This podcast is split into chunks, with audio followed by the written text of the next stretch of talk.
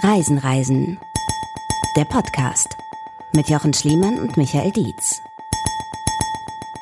Ja, schönen guten Tag zusammen. Hier ist äh, Reisen, Reisen, der Podcast mit Jochen Schliemann. Der sitzt mir wie immer gut gelaunt, gut aussehen gegenüber. Und mein Name ist Michael Dietz. Das Besondere heute, wir sind nicht in unserem ollen Podcastzimmer. Wir sind äh, heute in der Hauptstadt, der Hauptstadt der Bundesrepublik Deutschland. Wir sind Jawohl. heute in Berlin, Jochen. Das Ja. ist schon sehr aufregend, allein das schon. Wir haben uns hier vorhin getroffen, was allein schon aufregend war. Ne? So. So in der fremden Stadt treffen. Genau, und, so, und dich sich so zu winken, sehen. so am Ja, war ein schöner Moment, dich zu sehen. Ähm, dann sind wir weitergegangen und haben ein Etablissement gesucht, in dem wir jetzt sitzen und haben einen Gast.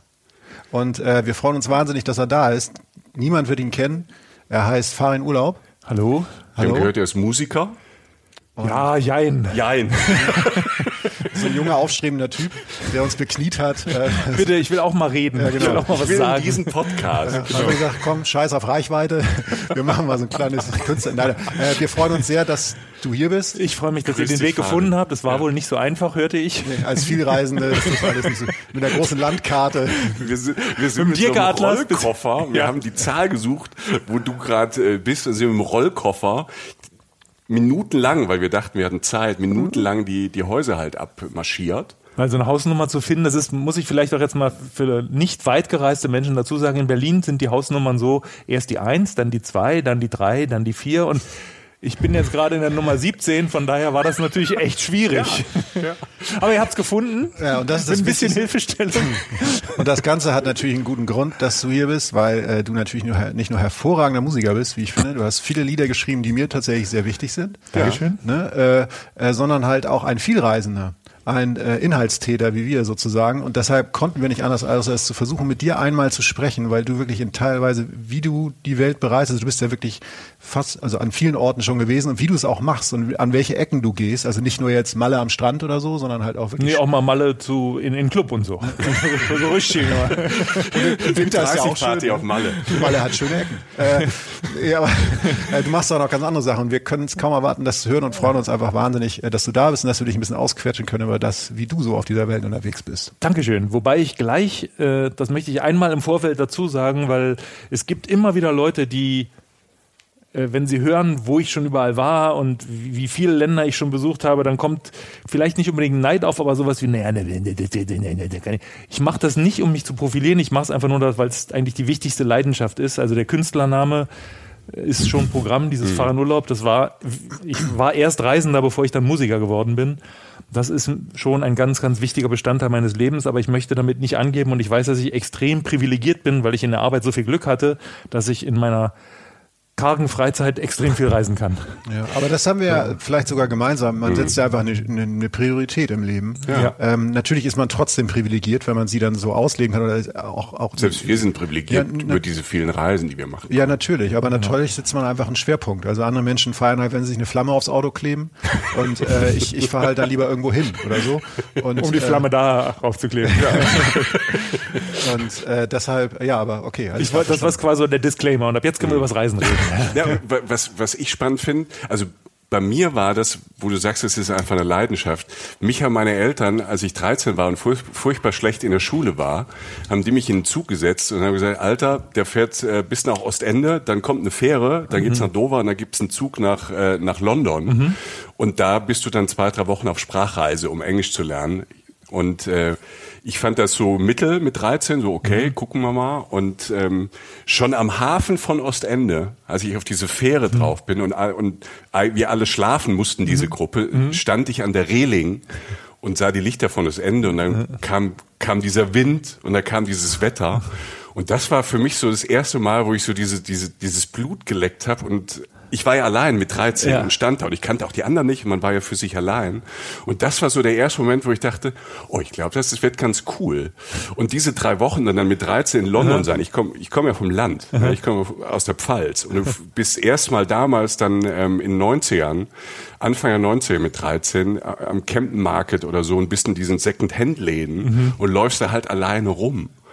Und das war für mich so der Punkt, wo ich sage, wow, da ist ja noch, da, da gehen so Horizonte auf, aber so verschiedene. Ne? Also die, diese Stadt, dieses Alleinsein, dieses Erleben. Und das war für mich so dieses, ähm, dieses Blutlecken und die, da hat diese Leidenschaft zum Reisen angefangen. Hattest du, hattest du auch so einen Moment? Ich hatte einen Auslöser, ich war neun. Neun. Ja, okay. und äh, meine Eltern haben mich bei den Falken angemeldet, Sozialistische Jugend Deutschlands. Ja. Die sind damals nach Schweden gefahren. Okay. Und das war halt, äh, es war wenig Geld bei uns im Haus und die waren froh, wenn ich mal drei Wochen weg war, dass ich mal drei Wochen weg war. Und ich hatte da so gar keine Meinung zu. Ich Mhm. dachte so im, im Zelt schlafen mit fremden Leuten und irgendwie alles selber machen. Weiß ich jetzt nicht, ist, ist das toll oder So nicht? neun, hm. Und äh, die Reise fing sehr vielversprechend an, nämlich äh, am Tag, bevor es losgehen sollte, meine Eltern haben gesagt, am Montag bringen wir dich zum Bahnhof und dann geht's los. Und am Sonntag klingelte nachts die Polizei bei uns. Und ich dachte so, cool. Weil Bei uns hat nie die Polizei geklingelt. Und dann stand ich so am Fenster und sah so, wie die Beamten wild auf meine Eltern einredeten. Und meine Eltern guckten so ein bisschen verunsichert. Was passiert war, ist, meine Eltern haben sich im Datum geirrt. Die Falken sind also schon am Samstagabend losgefahren und ohne mich, aber irgendjemand hat beim 200 Kindernamen Ja geschrien, als mein Name aufgerufen wurde. Und dann war ich aber in Schweden nicht vorhanden und die dachten alle, Ach, ich wäre über Bord Zeit. gefallen. Und die, die Polizei war dazu da, um meinen Eltern zu sagen, ihr Kind ist leider verloren gegangen auf dem Weg von hier nach Schweden. Die so, nee, der schläft da oben. Und dann war so, was tun? Und dann haben das, das rechne ich ihnen hoch an und haben sich in ihren 400, Fiat 750 gesetzt mit meiner damals sehr, sehr jungen Schwester und mir und haben mich dahin gebracht. Und Nach dann- Schweden? Nach Schweden. Wow. Okay. So, weil die, die wollten mich halt endlich mal loswerden. so. Also die sind dafür aber auch ziemlich weit gegangen und dann, dann hatte ich halt so gleich so einen Auftritt in diesem Zeltlager. Alle weil kannten dich Alle sofort. kannten mich. So, ach, das ist der Typ, der nicht da Ja, war. klar, ja. Und das aber meine Eltern sind schuld. So, ja, ja, ja. und äh, meine Mutter hat mir dann begeistert erzählt, wie, wie sie mich dann nach drei Wochen oder nach zwei Wochen und fünf Tagen äh, am, am Bahnhof Zoo wieder abgeholt hat. Sie stand halt auf diesem völlig überfüllten Bahnsteig, wo halt lauter Kinder waren und fand mich nicht und irgendwann hat irgendwas völlig verwahrlost ist an ihrem Rock gezogen und so. Ich hatte keine Stimme mehr, weil ich halt im Prinzip drei Wochen durchgesungen habe. Weil es gab halt so ein Liederbuch, was ich nach vier Stunden auswendig konnte. Und dann haben wir halt jeden Abend am Lagerfeuer gesessen und gesungen. Und ich wusste, das ist mein Leben jetzt. Reisen und singen, das, das ist es. Das war stark, weil das Ja. mit neun so. Das war wirklich, das war so komplett, bam. Mhm. das war wirklich klar einfach. Ich, also ich wusste nicht, dass man damit Geld verdienen kann mit dem einen. Ja. Deswegen habe ich lange überlegt, ich mache Musik als Hobby und habe nach einer Arbeit gesucht, bei der ich auf Reisen sein kann, aber Geld verdienen Mhm. kann. Also zum Beispiel, ich habe mir überlegt, ob ich so Scout werde für ähm, Leute, die ein neues Resort aufmachen wollen, aber noch nicht wissen, wo. Also, dass Oh. Ja. ich irgendwo hinfahre, mich irgendwo abwerfen lasse, wo eine Insel, wo noch keine Infrastruktur Mhm. ist und gucke, okay, hier würde es gehen, da könnte man die Leute anbringen und so. Also ich habe richtig lange überlegt und irgendwann hat die Musik aber meine ganzen Träume überholt. Ja. Und wegen so, ja, du kannst jetzt auch einfach so reisen, alles ja. gut. Auch das ist ein schönes Überholen. Ja, ne? ja, war super. Aber tatsächlich, seit neun äh, hat mich das gepackt und meine Eltern haben mich dann noch viermal mit den Falken mitfahren lassen. Und das war halt die komplette Anarchie. Äh, das sah so aus, das waren Kinder von neun bis 14 und dann später von 14 bis 18. Jeweils die ersten drei Wochen oder die letzten drei Wochen der Sommerferien. Und die Betreuer waren so ab 20 und denen waren wir scheißegal. Die haben, wir- die haben wahrscheinlich, Wir haben- waren froh, wenn ihr beschäftigt wart, dann Genau. konnten die, keine Ahnung, noch schön einen heben und dann. Ja, so oder auch was sich anderes. kennenlernen. Ja, sich kennenlernen oder mal was kiffen oder so. Also die Ja. waren, ich will jetzt, will jetzt nichts Schlechtes über die Falken sagen, das war schon so, also ich habe mir je regelmäßig irgendwelche Scherben eingetreten, da war schon jemand da und hat den Fuß verbunden und Ja. sowas. Und die haben uns auch zu essen gegeben und haben auch ge- geholfen, dass das Lagerfeuer läuft. Aber im Prinzip waren das halt so 200 Kinder, die Freiheit. machen konnten, was sie wollten. Es ist ja halt- Freiheit, ne? Total. Weil das, total. das, das hatte ich in England natürlich in dieser Sprach, bei dieser das Sprachreise. habe ich auch mitgemacht, mit 14 EF war ich. Ja. EF? Ja, ja, genau. Hießen die damals. Ähm, bei mir war es, glaube ich, Easy oder was auch immer, irgendeine so Sprachreise. ja. Und da waren sie auch, da waren wir halt in so einem, in, ich war bei so einem jungen Pärchen, die waren Paul, sie hieß Paula, ich glaube, er, er ist nicht Paul, aber keine Ahnung, die waren halt Anfang 20, die haben mir zu essen gegeben und ansonsten haben die halt damit Geld verdient. Ja. So, die waren nett, es gab zu essen, die haben abends getrunken. Also mit 13 dürfte ich, glaube ich, mal irgendwo dran nippen. Okay. Und, ähm, aber es war halt einfach Freiheit, also auch die Freiheit und die Zeit zu haben, zu entdecken. Also da auch, das war irgendwie am, ich war dann in Torquay, hieß der Ort. Torquay. Aha, Torquay. ja. Die haben das Walkie-Talkie erfunden, glaube ich. Genau. Ne? Das war da, ne? Ja, das war genau da, 1800.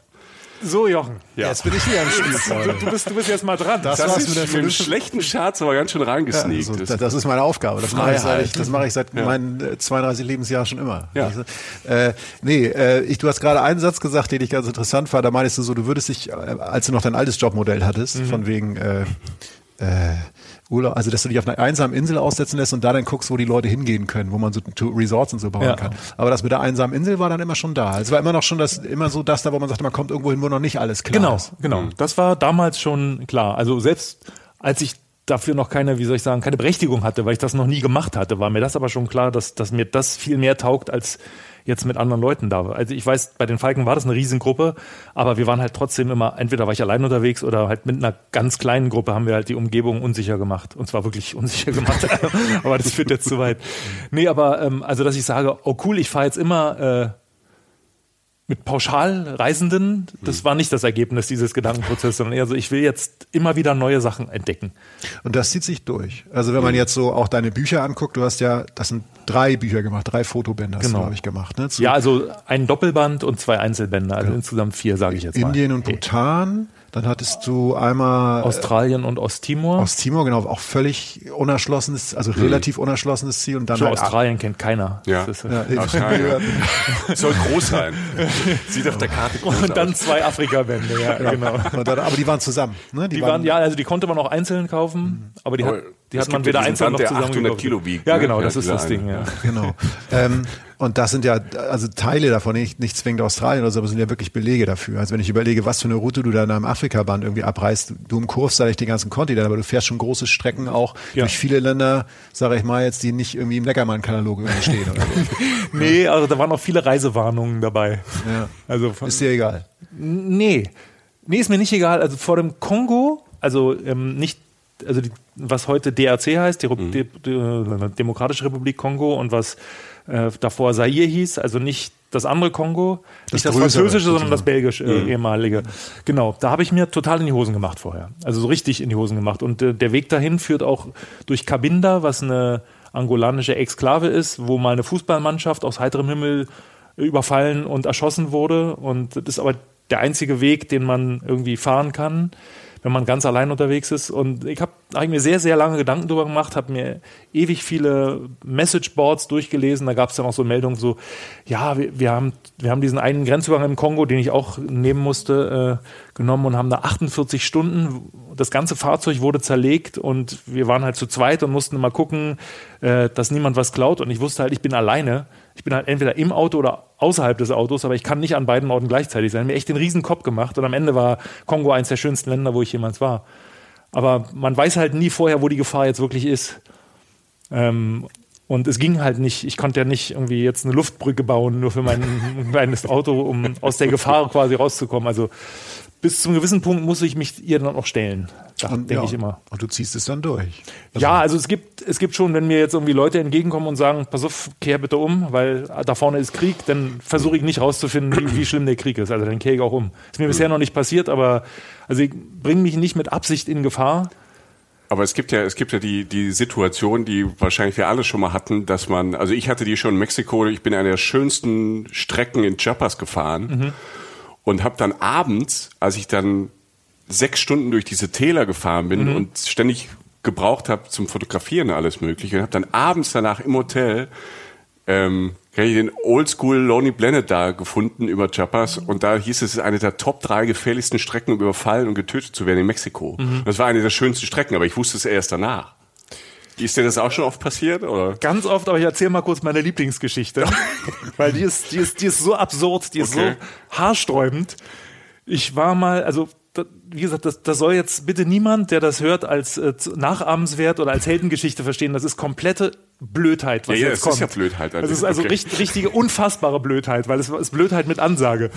Okay, äh, als das mit ähm, Akim, also Al-Qaida in Maghreb losging, äh, war ich auf dem Weg nach Mali äh, in Mauretanien. Und zwar, wir waren immerhin vier Fahrzeuge, ich war nicht allein unterwegs, also drei Spanier, also nee, sechs Spanier in, in drei Autos und ich war mit meiner Schwester unterwegs in einem Auto. Und wir sind halt zusammen gefahren und haben überlegt, wie kommen wir nach Mali. Und wir wollten nicht durch den Senegal, weil ja, das wäre ja doofer Grenzübergang und so und haben dann halt es gibt eine Strecke, die Route d'Espoir heißt sie, glaube ich, die führt äh, von der Küste in Mauretanien ins Landesinnere zu einem völlig gottverlassenen Grenzübergang, äh, der wirklich durch die Wüste führt bis nach Nordmali. Und wir wussten aber, dass es da extrem gefährlich ist. So. Inwiefern gefährlich? Naja, da sind halt bewaffnete Gruppen, die mhm. versuchen, also Toyotas zum Beispiel stehen sehr hoch auf der Liste, weil mhm. die müssen ja auch irgendwie rumkommen und Toyotas ja. sind halt gut. Und äh, man wird entweder entführt, um gegen Lösegeld wieder freigekauft mhm. zu werden, oder man wird einfach entführt und erschossen jo. oder so. Ja. Also war also kein Thema, da lang zu fahren. Es war aber die Paris-Dakar-Rallye. Und okay, wir wussten, ja. dass ähm, in, in drei Tagen fährt die genau diese Strecke, die wir fahren wollten. Und wir dachten uns, okay, Paris-Dakar heißt massive Militärpräsenz, wahrscheinlich Hubschrauber. Das heißt, dann können wir uns da einfach da reinmogeln, weil mhm. die sind ja nicht so blöd und legen sich jetzt mit dem Militär an. So unser Reasoning. Mhm. Fahren also dahin, fahren auch diese Strecke. Es kommt tatsächlich an irgendeinem Punkt äh, in diesem Niemandsland nach dem letzten Grenzkontrollpunkt, äh, ja, Grenzkontrollpunkt, könnt ihr das rausschneiden? Nach dem letzten Grenzkontrollpunkt. Das schneiden wir nicht in, raus. In, danke. Scheiße. In Mauretanien, äh, das sind dann nochmal so 120 Kilometer Niemandsland bis zum ersten Grenzkontrollpunkt in Mali. Hm. Und da kam tatsächlich, da saß ein Mann unterm Baum und als das erste Fahrzeug äh, ihm, also an ihm vorbeifuhr, rannte er los und hatte so eine Maschinenpistole in der Hand und hat sich dann vor das zweite Auto gestellt. Der hat uns über Funk, wir hatten Funkgeräte, ja. hat gesagt, so, ah, was sollen wir machen? Und dann habe ich halt gesagt, ey, wir kommen jetzt. Und dann sind wir halt gekommen und dachten wir so, oh, noch mehr Autos, mhm. vielleicht sind die auch bewaffnet und hat uns dann quasi fahren lassen. Also es war es war eine doofe Situation, aber wir wussten ja, wir sind im Prinzip sind wir safe. Jetzt kommen ja die Hubschrauber im Notfall. Jetzt kommen ja äh, genau. Jeden Augenblick müsste die Paris Dakar aus, aus den Dünen brechen. Wir sind also an diesen Mali-Grenzposten gekommen und ich hatte so einen kleinen Weltempfänger. Den habe ich auf Afrika-Reisen tatsächlich gerne dabei. Und wir hören halt so, ja, dass die Paris Dakar äh, diese Etappe ausgesetzt hat, weil es viel zu gefährlich ist. Scheiße. stark, stark. Das war also, da, wir wurden, also ich werde jetzt noch bleich, wenn ich dran denke. Das war einfach, das war so idiotisch von uns. Aber wir dachten halt so, uns kann nichts passieren. Ja, es ist dann auch, es ist gut gegangen. Aber so Sachen gibt's, gibt's ein paar, mhm. wo ich äh, erst hinterher erfahren habe, wie bescheuert das gerade war. Es gab noch ein paar Sachen. Es gab einmal einen Typen, der wollte mich umbringen, weil ich meine Schwester in Lebensgefahr gebracht habe, ohne es zu begreifen. Okay. Das war, die Geschichte will ich jetzt nicht erzählen, ja. das war, das war echt, das war noch derber. Äh, aber ja, so Sachen gibt's auch, aber das ist nicht der Grund, warum ich dahin ja, fahre. Das du bist ist kein Danger Das ist eher der ja. Grund, warum ich jetzt nicht nach Mali fahre. Okay. Weil jetzt traue ich mich nicht mehr. Jetzt aber, ist vorbei. Aber Stichwort so. Mali, das, da muss ich immer an eine Sache denken, die du mal in einem Interview gesagt hast, glaube ich. Zumindest meine ich, sie gehört zu haben. Oh, oh. Ähm, nee, nee, das Was habe ich da wieder gesagt? Wie heißt nochmal diese wunderschöne Moschee da? Jenny? In Jenny gibt's eine und in Mopti gibt's eine, aber die in Jenny finde ich am schönsten. Und da hast du, glaube ich, gesagt, soweit ich mich erinnere, du äh, dein erster Reflex nach Mali zu fahren war, als du das gesehen genau. hast. Und das fand ich so schön, weil das so ein wahnsinnig naiver Ansatz ans Reisen ist. Wenn ich das, das meine ich positiv. Das Nein, man, man sieht es und sagt so, das will ich sehen. Und dann baut man sich da drumherum ein Wissen auf um einen Ort. Und du musst ja Mali ja erarbeiten. Da fährt man ja nicht hin und macht. Doch. Das erste Mal war wirklich so, ich habe dieses Foto gesehen und ich hatte, also ich will jetzt nicht dramatisieren, aber es war wirklich so, ich hatte keine ruhige Minute mehr. Ich wusste, okay. wenn, wenn es das noch gibt auf dieser Welt, also um das äh, googelt doch mal bitte alle oder guckt in irgendwelchen anderen äh, Suchmaschinen. Lem Moschee Jenne. Jenne schreibt sich D-J-E-N-E. Mit, mit irgendwelchen so, Accents, mit ja, mit irgendwelchen ja. Accents, die, die kenne ich nicht. Äh, man findet es auch ohne die Accents, kleiner Tipp. Und das ja. habe ich, äh, das war ein Schwarz-Weiß-Band, den ich irgendwo, ich blätterte so da drin, oder ich glaube sogar, es war auf jeden Fall schwarz-weiß. Es kann auch sein, dass es ein französisches Magazin war. Auf jeden Fall, ich hatte davon noch nie gehört und ich sehe das und dachte so, oh, ein Foto von vor 100 Jahren so. Und dann lese ich so, nee, das ist jetzt. Und ich wusste, ich muss das jetzt sehen, sofort. Und habe dann äh, extrem kurz entschlossen mein Motorrad nach Senegal verschifft.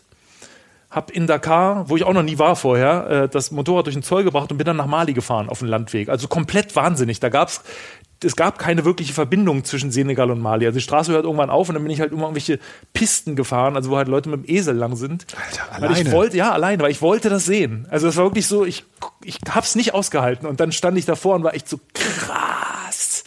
Das war es einfach wert. Und dann bin ich halt noch viermal oder fünfmal dahin gefahren, weil es einfach so unvorstellbar ist. Dein Verhalten wirft Fragen auf. Würdest du sie bitte stellen? Jochen? Ich habe auch. Ding, ding, ding, ding, ding. Nein, also erstmal, ähm, das ist, das ist schon jetzt, äh, also das ist so ein Belohnungsmoment, oder? Den man immer Der wieder Hammer. sucht, oder? Ja, Dieses so, ja. jetzt, jetzt bin ich da. Ja.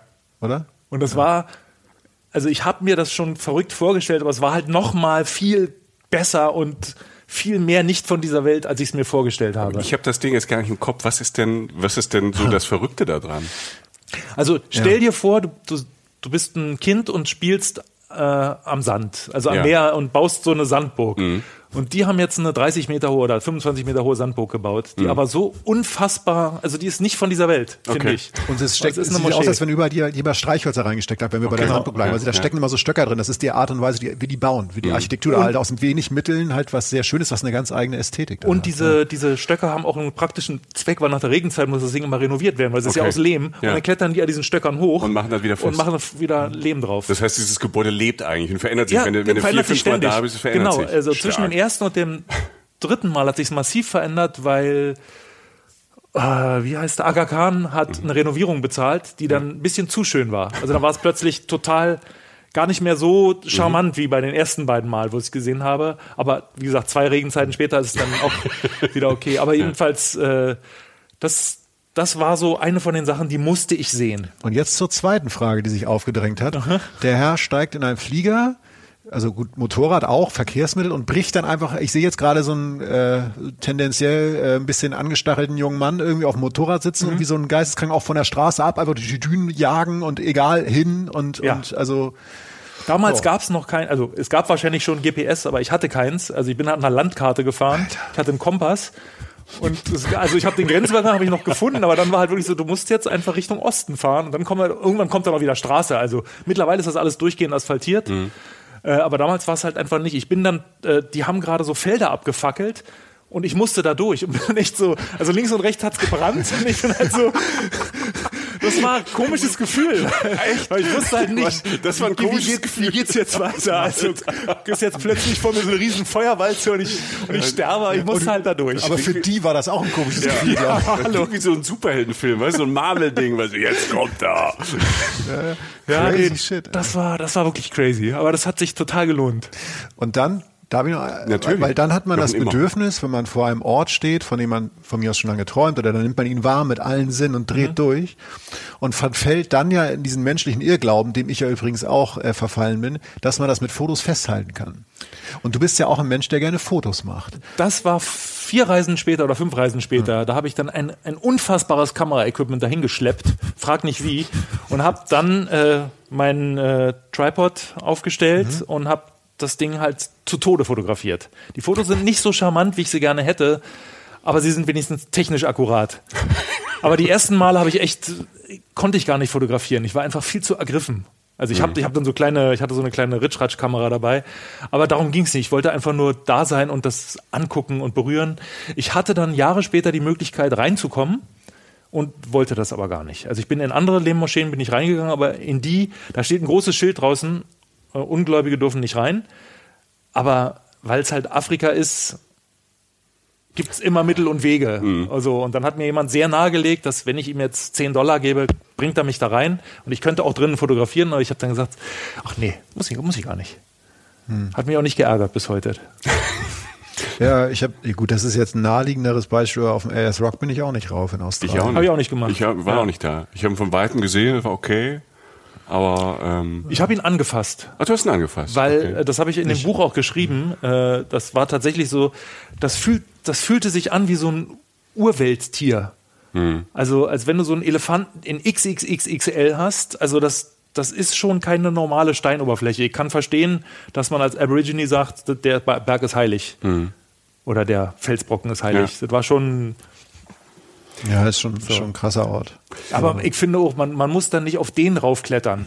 Also nur um zu sagen, ich war da oben. Also wenn ich klettern will, kann ich auch, da in der Gegend gibt es so viele Felsen, wo man Ja, hochklettern kann. Australien hat schon zwei, drei Felsen, Ja, so, genau. ne? Also Und er sieht auch am besten wahrscheinlich von unten aus. Also man hat den besten Blick, hat man eh schon. Da ist du drauf, da ist windig, denkst du, Klar. ja, ne? und da hinten ist nix. Also, muss Ja. Ich will noch mal bei Afrika bleiben, weil du sagst, du hast eben gesagt, das ist Afrika. Ja. Und ähm, Ja, Weil das ist das, äh, auch Weil- da soll jetzt soll nicht so klingen, als würde ich sagen, ja, Afrika. Weil das ist ja, da wollte ich halt nochmal sagen, also es ist Afrika, aber dadurch, dass Afrika ja so viele, so viele Gebiete hat und so, so, viele unterschiedlich unterschiedliche ist, Kulturen und Länder. Ja. Trotzdem dieses, was man in Brasilien äh, Te- Tem jeito nennt. Also es gibt eine Möglichkeit. So, Mhm. Okay. no, not tem jeito. Also Ja. der Flieger ist voll, du kommst an, Ja. hast dein Gepäck, so wie der Flieger ist voll, so ich habe ein Ticket, so ja, nee, du kommst hier nicht mehr an Bord. Not tem jeito now. und sehr Ja. oft gibt's dann halt doch ein Ken. Und wenn Ja, du ja. halt beim, beim Piloten irgendwie auf dem Schoß sitzt oder sowas. Und das habe ich in Afrika halt im allerbesten Sinne auch Mhm. ziemlich oft erlebt. Dass ein absolutes Nein ist nicht unbedingt so absolut wie in der Schweiz zum Beispiel. Das ist ein schöner Vergleich. Schweiz und Mali. Oder? Klingt gut. Aber ich, ich, find- ich finde es halt, der, also ich sage jetzt mal, das klingt so pathetisch, da- das Afrika, was du entdeckt hast, also ich war, ich war halt im Norden. ein, eins von den vielen. Eins von ja. den vielen. Ne? Ähm, ich war halt im Norden, in Marokko und im Süden Namibia und Südafrika. Mhm. Ähm, Find aber so die, also Mali, Jochen, du war- warst ja auch in Mali, du hast mir Bilder gezeigt, das war der Wahnsinn. Wunderschönes Land. Wunderschönes Mhm. Land, wo Sehr man jetzt- liebe Menschen. Ja, Ja, Also unfassbare Menschen. Wo man jetzt einfach nicht, nicht wirklich gut hin kann. nee. ähm, ich hatte aber ähm, ein Land, was, was mich jetzt persönlich interessiert, ich glaube, du warst auch schon da und ich habe dich irgendwo mal äh, gehört in einem Interview von Jan Maschwärm, ist Äthiopien. Äthiopien, ja. Und weil, weil wir gucken ja im, im Podcast auch immer, wenn, wenn wir sagen, okay, ähm, was, was sind Länder, also jetzt gerade in Afrika, die, die erreichbar sind, wo man sagen kann, wenn man schon ein bisschen Reiseerfahrung hat, ähm, könnte ich mir vorstellen, weil ich immer schon ein paar Mal geguckt hat, als nächstes, irgendwann nächstes Jahr, übernächstes Jahr da mal hin, eine längere Reise zu machen. Ist Äthiopien so ein Land, wo man sagen kann, es ist ein ganz gutes Einsteigerland und im Moment ganz spannend, weil Also die Infrastruktur es- da ist, Es und ist, so zum Reisen? es ist unfassbar spannend. Die Infrastruktur ist ähm, zum Teil sehr gut, zum Teil eine totale Katastrophe. Okay. Aber ich kenne da jemanden, Okay. den habe ich zufällig kennengelernt, weil ich habe meine erste Reise äh, habe ich mit einem Guide gemacht Mhm. und dem habe ich mich so gut verstanden, zu Guy, eigentlich zu Guy mit so einem Gaumenverschluss dazwischen, Okay. dass er auch auf meiner zweiten noch längeren Reise, da hat er eine richtige Expedition für mich geplant, Okay. weil äh, ich habe auf der ersten Reise habe ich die äh, Mursi kennengelernt, also die mit diesen berühmten Lippenplatten, Die so- die Damen mit den Lippenplatten, genau. Und ähm, es gibt einen anderen Stamm, der denen sehr nahe steht und äh, die Sprache ist auch ziemlich ähnlich. Und da kommt man aber nicht so leicht hin. Und dann habe ich, hab ich mit Guy ein bisschen hin und her gemeldet und gesagt, ich würde da total gerne eine Expedition hinmachen. Sagt er, wir brauchen zwei Fahrzeuge, weil das ist so weit weg, wenn ein Fahrzeug liegen bleibt, äh, du brauchst ein zweites, um das dann irgendwie rauszuschleppen Ja. und so weiter. Da gibt es einen Fluss, den muss man überqueren, da muss man auf, überqueren, da muss man aufpassen, das ist die Regenzeit und so weiter.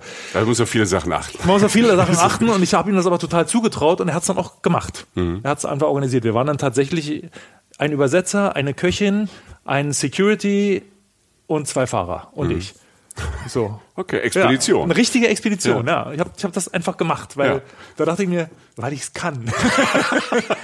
das war jetzt nicht so teuer, wie es klingt, Ja. aber äh, es, war schon, es war schon ernsthaft. Es war eine richtige Unternehmung und es war der Wahnsinn. Ich habe Fotos mitgebracht. Das war nach dem zweiten äh, Afrika-Bildband. Und äh, das habe ich wirklich nur für mich gemacht. Erstmal also unfassbar. Ganz, ganz tolle Reise. Nicht, also, und natürlich habe ich nicht nur die Fotos mitgebracht, sondern auch Sachen erlebt, Menschen kennengelernt. Toll. Also da kann ich dir äh, gerne einen Kontakt geben, wenn du magst. Ja, das klingt großartig. Ähm, ansonsten, das Tolle an Äthiopien ist, du kannst ganz viele verschiedene Reisen machen. Mhm. Also du kannst dir zum Beispiel nur diese schönen uralten Steinkirchen angucken, die zum Teil unterirdisch sind, zum Teil extrem auf Felsen, wo du wirklich beinharte Kletterpartien hinlegen musst, Okay. um da hochzukommen. wo dann hinterher so, ich hatte so zwei junge Local Guides, die so gesagt haben, ja, du musst jetzt diesen Felsen hier hoch. Könnt ihr so, mich tragen? Nee, nicht. Und ich dann echt so den Echsenmann und ich hab's dann einigermaßen geschafft und dann, als ich dann oben war und auch echt am, am schon ein bisschen fertig, sagen so, wir hätten nicht gedacht, dass du es schaffst. Hast du gesagt? Ja. Das klingt aber nach guten Leuten, die Humor haben. Ja, Humor haben die auch. Und ähm, das kannst du machen. Du kannst halt, wie gesagt, äh, in, ins Omo Valley fahren, wo ganz viele Tribes sind. Und die Tribes, die leben da ein sehr merkwürdiges Leben. Ähm, also so, so ehrlich muss man doch sein. Die haben ihre Bräuche und leben die auch aus, aber sie leben sie auch vor den Touristen aus. Und man zahlt dann ganz stumpf so Eintritt quasi, um denen beim Leben zuzugucken. Okay. Und ähm, ich hatte erst ein komisches Das Gefühl, klingt weil ja ich erstmal verstörend. so ja, bisschen, und ne? für mich war halt so, ja, aber ich will ja das Echte, das Wahre. Und dann habe ich aber mal so einen Gang zurückgeschaltet, so, aber die müssen ja auch von irgendwas leben. Und äh, also so schön es ist mit Honig sammeln und auf dem Markt verkaufen, aber so richtig viel kommt dabei nicht rum. Mhm. Und ähm, wenn die Touristen, also es könnte eine Win-Win-Situation werden. Es ist ja jetzt nicht so, dass da 50.000 Touristen sind, sondern also ich war auf so einem Bulljump von Hamann, da war, war ich einer von vier Touristen. Okay. So, Ja. also ein ganzer Stamm und vier Touristen. Da dachte ich so, das Verhältnis haut irgendwie hin. Diese vier Touristen haben aber die ganze Riesenparty bezahlt am Ende des Tages. Hm. Ja. So, für die Touristen waren es, glaube ich, pro Person 50 oder 60 Dollar. Und für die Hammer sind äh, 240 Dollar halt ein Riesenhaufen Geld und davon haben sie halt eine große Party gefeiert. Hast, hast du gesagt Bulljump? oder? Bulljump, genau, ja. Das ist, äh, das ist so eine Zeremonie, be bevor der Mann äh, heiraten kann, muss er nackt über einen Bullen springen. Frag mich nicht warum. Er muss es einfach machen. Tradition halt. Tradition, machen, genau, so, ja. Und dann springt er halt nackt über den Bullen. Und das ist natürlich, das ist eingepackt in einen riesen Festakt. Also es ist jetzt nicht so, dass da jemand kommt und sagt, okay, ich springe jetzt über den Bullen, drei, vier. sondern das, genau. Sondern das, ist ein, das sind ein oder zwei Tage sind da voll mit Tanzen und Kaffee anbieten und äh, Frauen auspeitschen. Das, äh, don't ask. Ja, ja, ja. Äh, und ähm, ja, weil so zeigen die Frauen des Stammes des Bullenspringers ihre Verbundenheit zu ihm, indem sie die Schmerzen für ihn aushalten. Das ist es. Man muss das ja auch nicht gutheißen, aber man kann sich das mal angucken. Es ist, es ist, eine, es ist teilweise sehr verstörend, Okay. aber es war, ähm, was mich mehr interessiert hat, es gibt die Peitscher. Die Peitscher sind eine Gruppe von Junggesellen, die schon über den Bullen gesprungen sind, aber noch nicht verheiratet sind. Das heißt, es ist ein relativ kurzes Zeitfenster im Leben eines Mannes, im Leben eines äh, Hammermannes.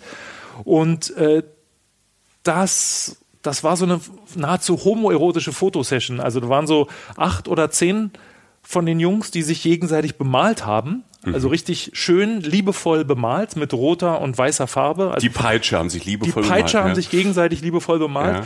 Ja. Und die Frauen sind in dem Augenblick woanders. Das ist aber ein ganz wichtiger Teil der Zeremonie. Und bei den Männern dürfen auch nur Männer sein. Und ich war halt Mann. Also ich bin immer noch Mann. warte, warte. Wir haben die Und- Überschrift. Wir haben alle Hosen an heute. Oh Mann. Mist. Und äh, hab, also ich hatte nur ein paar Stunden vorher, um mit denen warm zu werden und die mit mir. Und die haben mir dann so weit vertraut, dass sie gesagt haben, okay, du, du kannst hier fotografieren. Und ich habe dann halt, also natürlich keinen Flash und so Sachen und sehr unauffällig, aber ich war halt ganz, ganz nah bei denen dran und die waren halt so total touchy unterwegs. Also es war echt so, als ich mir die Fotos hinten angeguckt habe, habe ich so gesagt, okay, die könnte ich auch in eine ganz andere Richtung verkaufen, diese Bilder. Also, war, war schon, äh, war, war aber sehr, sehr spannender Moment. Und das gibt's halt, um mal endlich wieder die Kurve zu kriegen, das ist halt auch ein Teil von Äthiopien. Und dann hast du halt ähm, Addis Abeba, was eine Millionenstadt ist, wo jetzt gerade seit neuestem eine chinesische S-Bahn rumfährt. So. Okay. Also ich glaube, so, viele von den ostafrikanischen Staaten arbeiten halt mit, also die China investiert da ohne Ende. Ne? Richtig, Ja. genau. Ja. Man fragt sich warum. Ja, es muss Nächstenliebe, es Gründe, muss oder? Nächstenliebe sein. Also ja. ein, zwei Bodenschätze werden die haben. Kann ich mir ne? nicht vorstellen. Nee, glaube ich auch nicht. Ja, die, ja, China ist ja unfassbar stark. So, ich glaube in Tansania auch, die ganzen Häfen und. Wobei ähm, bei Guy hat's nicht hingehauen. Okay. Also mein Guide hat jedes Mal, wenn er Chinesen gesehen hat, den, die Scheibe runterkohlen ausgespuckt. Er hasst die. Okay. Und äh, Hat er gesagt, warum? Er ja, gesagt, also er, er sagt, die, die Regierung wird reich Hm. und de- dem normalen Volk nehmen sie sogar die Arbeit weg und so Sachen. Also der hatte richtig mehrere Meinungen dazu, die haben sich keine Freunde gemacht. Und das, das zog sich durch meine ganze Reise ums südliche Afrika rum. Hm. Äh, dass ich habe die Leute dann immer so zwischendurch, wenn ich sie kennengelernt habe, also wenn ich sie näher kennengelernt habe, gefragt, so, was haltet ihr denn so davon und was haltet ihr von den Chinesen? Und ich habe nicht einmal gehört, dass jemand sagt, ja, die bauen Straßen, die bauen Krankenhäuser, die sind super. Und er so, ja, das ist alles Mist, was die machen und die, die kungeln mit unseren Politikern, die mögen wir nicht. Also von daher weiß ich nicht, wie erfolgreich das langfristig ist, was die da machen. Aber okay, äh, interessantes politisches System, also oder Problem, Ja. was, was wir halt in Europa oft gar nicht so mitkriegen. Ne? Keine Ahnung, ich habe das in Namibia mit, mit jemand aus Namibia erzählt, der auch sagt, ja, Nordkorea investiert bei uns, äh, die Chinesen investieren, wir wollen das aber gar nicht. Aber genau das, was du sagst, Mhm. Ja. sie stellen halt dem Präsidenten halt dann noch einen Palast Hubschrauber hin, hin oder sowas, ja. kriegt er halt den Auftrag für den Wasserdamm oder was auch immer. Ähm, das Land Äthiopien ist jetzt ja nicht gerade reich. Ähm, Jetzt sehr schwache Schlussfolgerung, aber einfach eine Frage, die für, für, für Leute, die da zum ersten Mal hinfahren, vielleicht eine naive Frage oder so, aber ist es denn, ist es denn safe, da hinzufahren? Ist es sicher? Nicht überall. Also die letzte Reisewarnung habe ich gerade vor zwei Wochen gelesen. Äh, die ganze Danakil Depression, wie es heißt, also der, der tiefste und heißeste Punkt der Erde, soweit ich weiß. Und die ganze äh, muslimische Ecke Richtung Somalia ist jetzt äh, bei den Briten rot. Also Mhm. absolute No-Go-Szene, äh, Zone, oh Mann, No-Go-Zone. Und äh, der Rest des Landes ist aber, soweit ich mich erinnere, grün. Also Mhm. sprich mit Vorsicht zu bereisen. Du, witzigerweise, wo du es gerade sagst, du guckst, glaube ich, eher beim, äh, Bei den Engländern. bei den Engländern als beim, Deu beim ähm, deutschen Auswärtigen Amt. Genau, das Also, Problem, äh, ich, ich habe das jahrelang beobachtet und war dann auch oft in den Gegenden und konnte verifizieren, wie welche Reisewarnungen realistisch sind. Die Briten sind aus meiner Sicht zumindest die realistischsten. Also am unrealistischsten sind die Amis. Wenn irgendwo einem Ami was passiert ist vor 20 Jahren, dann ist das Land für immer quasi auf der No-Go-Liste. Ich übertreibe jetzt maßlos, aber die Briten sind extrem. Ich weiß nicht, wen die da vor Ort immer haben, aber das ist wirklich super gut recherchiert. Also die sagen dann auch, wenn man zum Beispiel von da nach da fahren kann, völlig unproblematisch, aber von, von B nach C ist es gefährlich, dann steht genau das so drin. Und bei den Deutschen steht halt so, auch wenn es von B nach C gefährlich ist, dann ist wahrscheinlich von A nach B auch gefährlich, dann schreiben wir das mal gar nicht so, dann ist halt alles gefährlich. Die Briten sind da sehr dezidiert. Und äh, ich brüte da oft über den Karten so, wie, wie sicher ist das jetzt, wie gut ist das jetzt?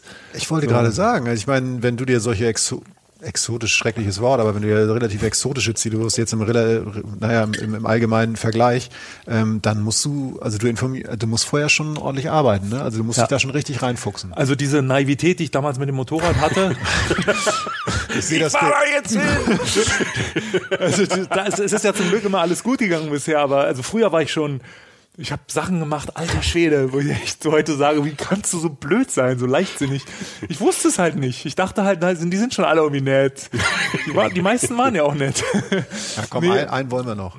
Nee, lass mal. Lass mal. Das, das, das, das wird dann echt so obererzählt vom Krieg. Okay, aber, aber, aber Vor Vorrecherche ist wichtig. Nee, und jetzt, jetzt mache ich das halt schon mit der Vorrecherche. Aber ähm, wenn da, also es gibt verschiedene Arten von Reisewarnung. Wie gesagt, bei den, äh, bei den Briten ist es das Ampelsystem, grün, gelb, rot. Und in gelb fahre ich auf jeden Fall. Ich fahre auch manchmal an den Rand von rot, aber ich fahre halt nicht nach rot extra. Also, wenn du weißt, was ich meine. Also du fährst jetzt nicht, nicht durch Ich fahre jetzt nicht nach Somalia. Also grün lässt Beispiel du nicht aus. jetzt.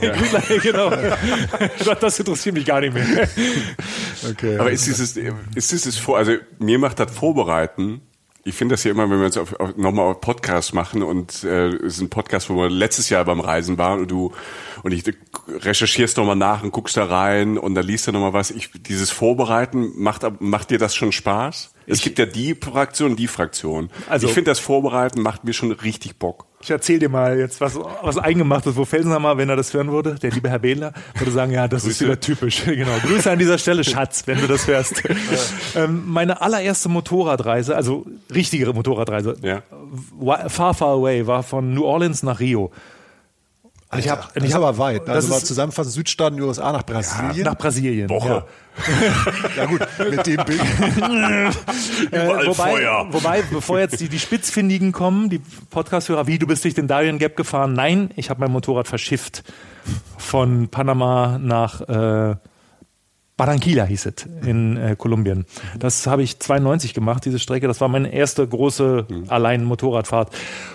Und auf dem Motorrad hat man wenig Platz, brauche ich niemandem zu erzählen. Das heißt, äh, es gab damals das South American Handbook. Das gibt es, glaube ich, in der Form nicht mehr. Das war so ein Buch über ganz Mittel- und Südamerika. Das war so Pergamentpapier, also extrem dichte Information, aber da war immer noch ganz viel, was ich eigentlich nicht brauchte. Und ich habe mir dann meinen eigenen Guide zusammenkopiert. Das war so ein ja, so ein Vokab Vokabelheftchen Größe, mit lie liebevoll wirklich im Copyshop gestanden und habe mir selber noch, es gab damals einen Typen, der hatte so ein selbst gebasteltes Heftchen rausgebracht, wie er durch den Amazonas gefahren ist mit dem Motorrad. Und das war die einzige Karte, die ich gefunden habe, so also die einzige Information, wie kommt man von Venezuela nach Manaus. Das war also heute würde man sagen, ich google das mal. Ja, und damals ja. äh, es gab keine Informationen darüber, bis auf dieses, dieses eine kleine Heftchen von irgendeinem verrückten Typen, der das mal gemacht hat und der hat das, ich weiß gar nicht mehr, ob es auf Deutsch oder auf Englisch war. Auf jeden Fall habe ich dann auch die, die relevanten drei Seiten daraus kopiert und habe das dann so richtig auch vernäht und habe so ein Cover gemacht, was ein bisschen wasserfest ist und so, also richtig. Und das hat schon so Spaß gemacht. Yeah, ja, genau. ja. Und dann wieder noch eine schöne Reisegeschichte, eine kleine Reiseanekdote. Ich bin in New Orleans, New Orleans gelandet. Und eine gute Freundin von mir war gerade da und die habe ich dann irgendwie ein paar Tage besucht. Die, die hatte mit Bands zu tun, habe ich in irgendwelchen Wohnzimmern von irgendwelchen amerikanischen Independent-Musikern gepennt und wusste aber so, irgendwann muss ich jetzt mal los. So, und dann kam halt der große Tag, habe mich verabschiedet und ich bin über die mexikanische Grenze gefahren und Grenzen, da habe ich im Laufe meiner Reisen sehr viele schlechte Erfahrungen gemacht. Das heißt, ich habe versucht, noch so weit wie möglich mich von dieser Grenze zu entfernen, bis ich irgendwann sah, die Sonne geht jetzt rot unter, dann biege ich jetzt mal ab und suche mir ein Feld, um mein Zelt aufzuschlagen. So. Und finde halt so einen Feldweg, der genau in Richtung Sonnenuntergang führte und fahre da so rein und da kommt mir ein Pickup entgegen auf diesem Feldweg. Und ich denke so, na gut, wenn das jetzt der Bauer von da hinten ist, dann sage ich einfach, ich will ein Foto machen von dem Sonnenuntergang und dann wird der schon kein Problem haben. Und dann kommt dieser Truck so näher und ich sehe halt wirklich wie bei, äh, wie heißt er? Der berühmteste Bikerfilm der Welt. Easy, Easy Rider. Rider, genau. Rider. Hinten war halt die Schrotflinte, so drei Leute sitzen vorne, hinten die Schrotflinte und dann halt. Und ich so, ja, Donne war's. Ja, ich wollte hier da hinten den Sonnenuntergang machen. Du fotografierst hier gar nicht. Wir bauen da hinten Marihuana an. Du verpiss dich jetzt. Und da bin ich noch 200 Kilometer weitergefahren, weil ich so Schiss hatte. Aber schön mit deinem Büchlein. Aber schön, dass damit die Das eingeschweißte Büchlein Aber war ich, dabei. aber ich war vorbereitet. Hast du dir noch gezeigt, hier Jungs, guck mal da rein. Hier Das steht, haben sie mir nicht genommen. Also, das, das war schon, da hatte, ich- da hatte ich echt Schiss. Das war so mein erster Feindkontakt. So, uh, uh, uh, wie, wie geht denn die Reise jetzt weiter? Aber hast du, hast du Bela jetzt gegrüßt, weil das Vorbereiten die anderen manchmal nervt? Ja, ja. Ist das so ein Wesenszug, der über alles übertragbar ist, dann so ein bisschen, oder? Naja, ich denke halt, und das hat sich auf Reisen auch bewährt, wenn es gibt so Sachen, die haben eine 50-prozentige Wahrscheinlichkeit zu passieren, auf die bin ich gerne vorbereitet. Ja. Dann gibt es so Sachen, die haben zwar nur eine 10-prozentige Wahrscheinlichkeit, dass sie passieren, aber the marginal cost, wie man auf Englisch sagt, also die, die, der marginale Aufwand, sich darauf auch noch vorzubereiten, ist manchmal gar nicht so groß. Und dann nehme ich halt auch noch das mit, was man in diesen 10% braucht. Man kann nicht alles mitnehmen. Das Aber du geht hast nicht. es auf dem Schirm. Ich Das hab's ist auf so- dem Schirm. ja, und ja. wenn dann so ein Moment kommt und alle sagen, scheiße, jetzt hätte ich gern und ich sage, ja, hier ist es. Das, Mein laminierter Zettel. das ist dann schon so, Alter. Ich, ich habe noch eins, will ich noch nachfragen, weil du eben gesagt hast, bei den vielen Reisen und ähm, als du hier die, die, die Gringos da oder die ähm, getroffen hast. Mhm. Die ähm, Gringo- auf Gringo war du ich, warst der Gringo, die Mexikaner, Gringo. genau, sorry. Die Mexikaner getroffen hast, weil sie so an Grenzen übernachten, so Mhm. in der Nähe von Grenzen. Das heißt, das ist manchmal halt einfach, egal wo die Grenze ist, Grenzgebiet ist nicht immer safe. Ja, was du, was du, was ich, also nach meiner Erfahrung, natürlich gilt das überhaupt nicht für alle Grenzen und sowas, aber Schweiz, Deutschland. ja, ganz, ganz heißes Pflaster. Äh, was du oft hast, ist, dass an der Grenze gibt's Möglichkeiten. Für Schmuggler, für irgendwas, weil in dem einen Land ist irgendwas nicht so wie im anderen Land. Das ist nun mal in fast allen Grenzen so, wenn nicht sogar in allen.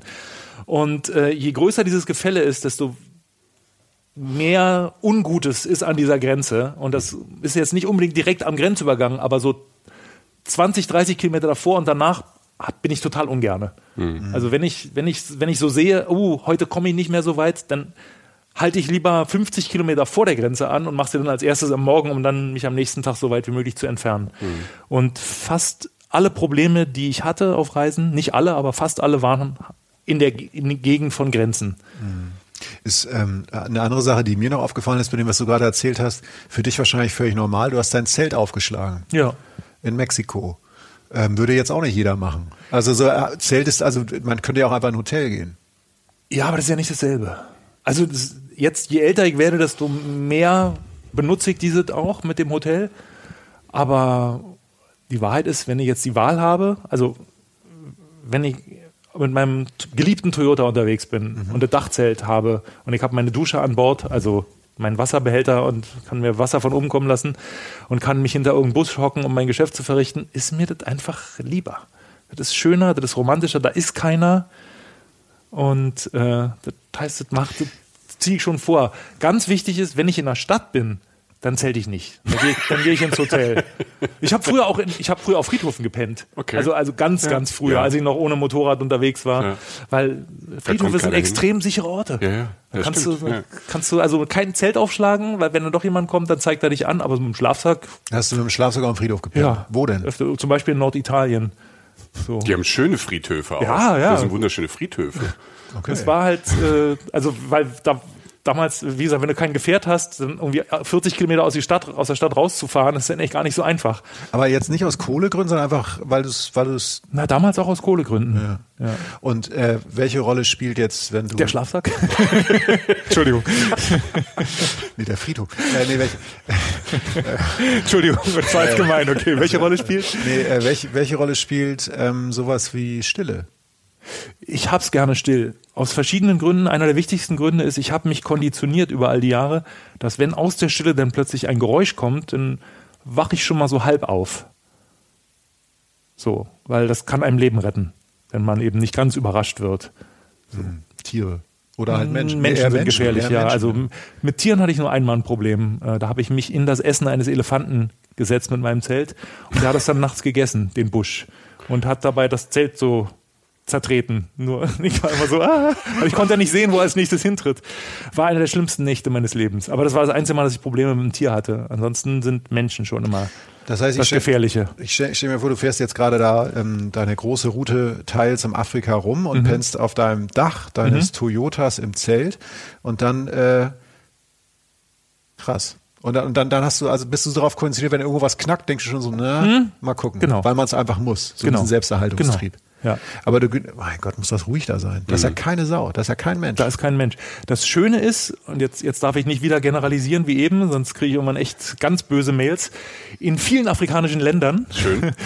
ähm, ist der Glaube an Geister extrem aktuell, besonders auf dem Land. Das heißt, nachts ist man aus Angst vor Geistern nicht unterwegs, sondern man ist im Dorf, hat, das, hat ein Feuer und äh, geht nicht raus. Heißt für mich, wenn ich außerhalb des Dorfes weit genug weg bin, dann kommt da wahrscheinlich auch keiner lang. Also sollte man jetzt nicht unbedingt äh, für alle Länder versuchen. Also es gibt die Leute, die dann nachts unterwegs sind, sind manchmal auch gerade die, die man eben nicht sehen will.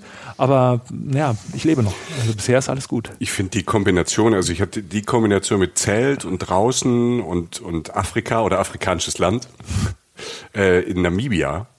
Da, Ja, da ist ja, da ist ja das große Nichts. Und da ist ja, und ich, ich finde halt diese, diese Stille, ich bin ja, ich bin jetzt nicht so der Mensch, der normalerweise so ähm, Stille braucht oder Stille sucht.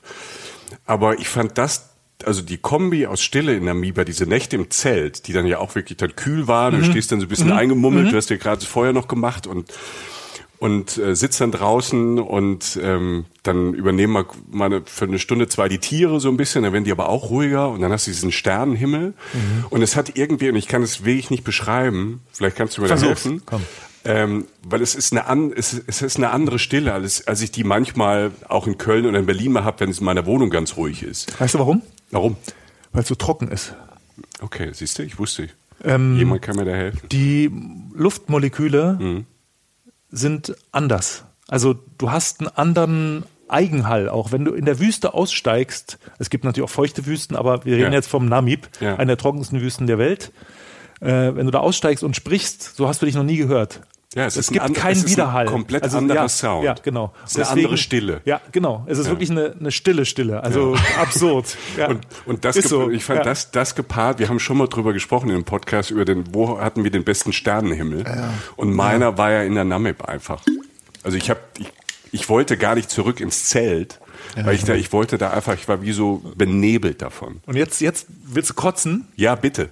Mein neues Dachzelt, weil ich habe ja meinen letzten ein Toyota Panorama oben. hat original so ein Fenster oben, dass ich den Sternenhimmel über mir sehen kann. Jetzt kommst du. Ich kotze Das jetzt. Wir brechen hier ab. Aber bester Sternenhimmel ist eine gute Frage. Für mich war es ja Bolivien-Atacama-Wüste. da Mhm, auch wollte ich, äh, wollte ich ja, wollte ich draußen pissen und äh, wollte gar nicht mehr aufhören. Mhm. Also weiter war so. Und es war wirklich kalt. Ne? Also es war, ihr wisst, was ich meine, welches Ja. Zeichen Ja. ich gerade mache. Es war wirklich kalt.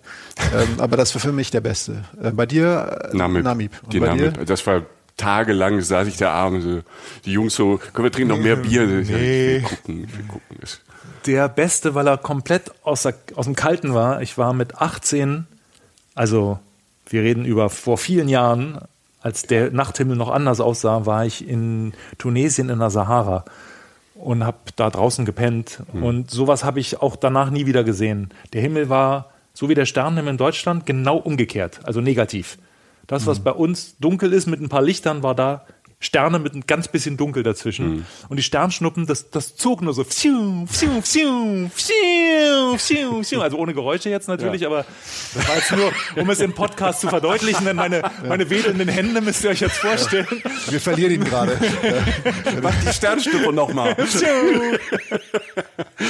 Wusstest du, dass Fahnenurlaub ein echt guter Sternschnuppenimitator ist? Ja. Mach das nochmal. nee, jetzt habe ich keine Lust mehr. Geile Soloplatte, Sternschnuppengeräusche, Der erste, die ersten vier Minuten nur das. Konzeptalbum. Ja. Ja. Und die Texte. Naja, Alter Cross, alter Cross. Aber das ist spannend, ähm, dass das mit der, mit der Feuchtigkeit oder der Trockenheit zu tun hat. Das, weil ich habe es nicht erklärt und habe es auch wieder vergessen, aber als wir jetzt drüber gesprochen haben, ist wieder so aufgeploppt. Ja.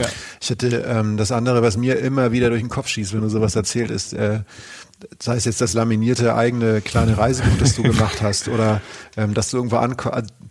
Einfach die eigenen Wege, also das ist ja sich sein eigenes Bild machen und die eigenen Wege suchen ist für mich halt einfach der absolute rote Faden. Ja, sogar jetzt, ich will das jetzt gar nicht zu groß machen, dazu neige ich natürlich, ähm, aber halt so, selbst wenn man es, also ich, ich, ich meine es jetzt nur als Beispiel, ich will es gar nicht auf die Band münzen, aber ihr sucht ja, ihr geht ja auch euren eigenen Weg oder wenn du Texte machst, handeln sie ja auch davon, dass man sich sein eigenes Bild macht und so, das, das hängt schon alles zusammen. Also irgendwie ist da jemand, der Das sich große lieber, Ganze, ja. Ja, also nein, ja, du hast schon recht. Nein, aber ich meine so, so, also halt so, ich hole mir die paar Infos, die es gibt und wie geil ist es, wenn es nicht viele Infos gibt. Das klingt jetzt so bescheuert, aber du hast eine begrenzte äh, Ja. Menge an Quellen Das- und, und das ist aufregend und du entdeckst vielleicht sogar was Neues und du machst dir selbst ein Bild und kannst irgendwas, also ja, das eigene Bild machen.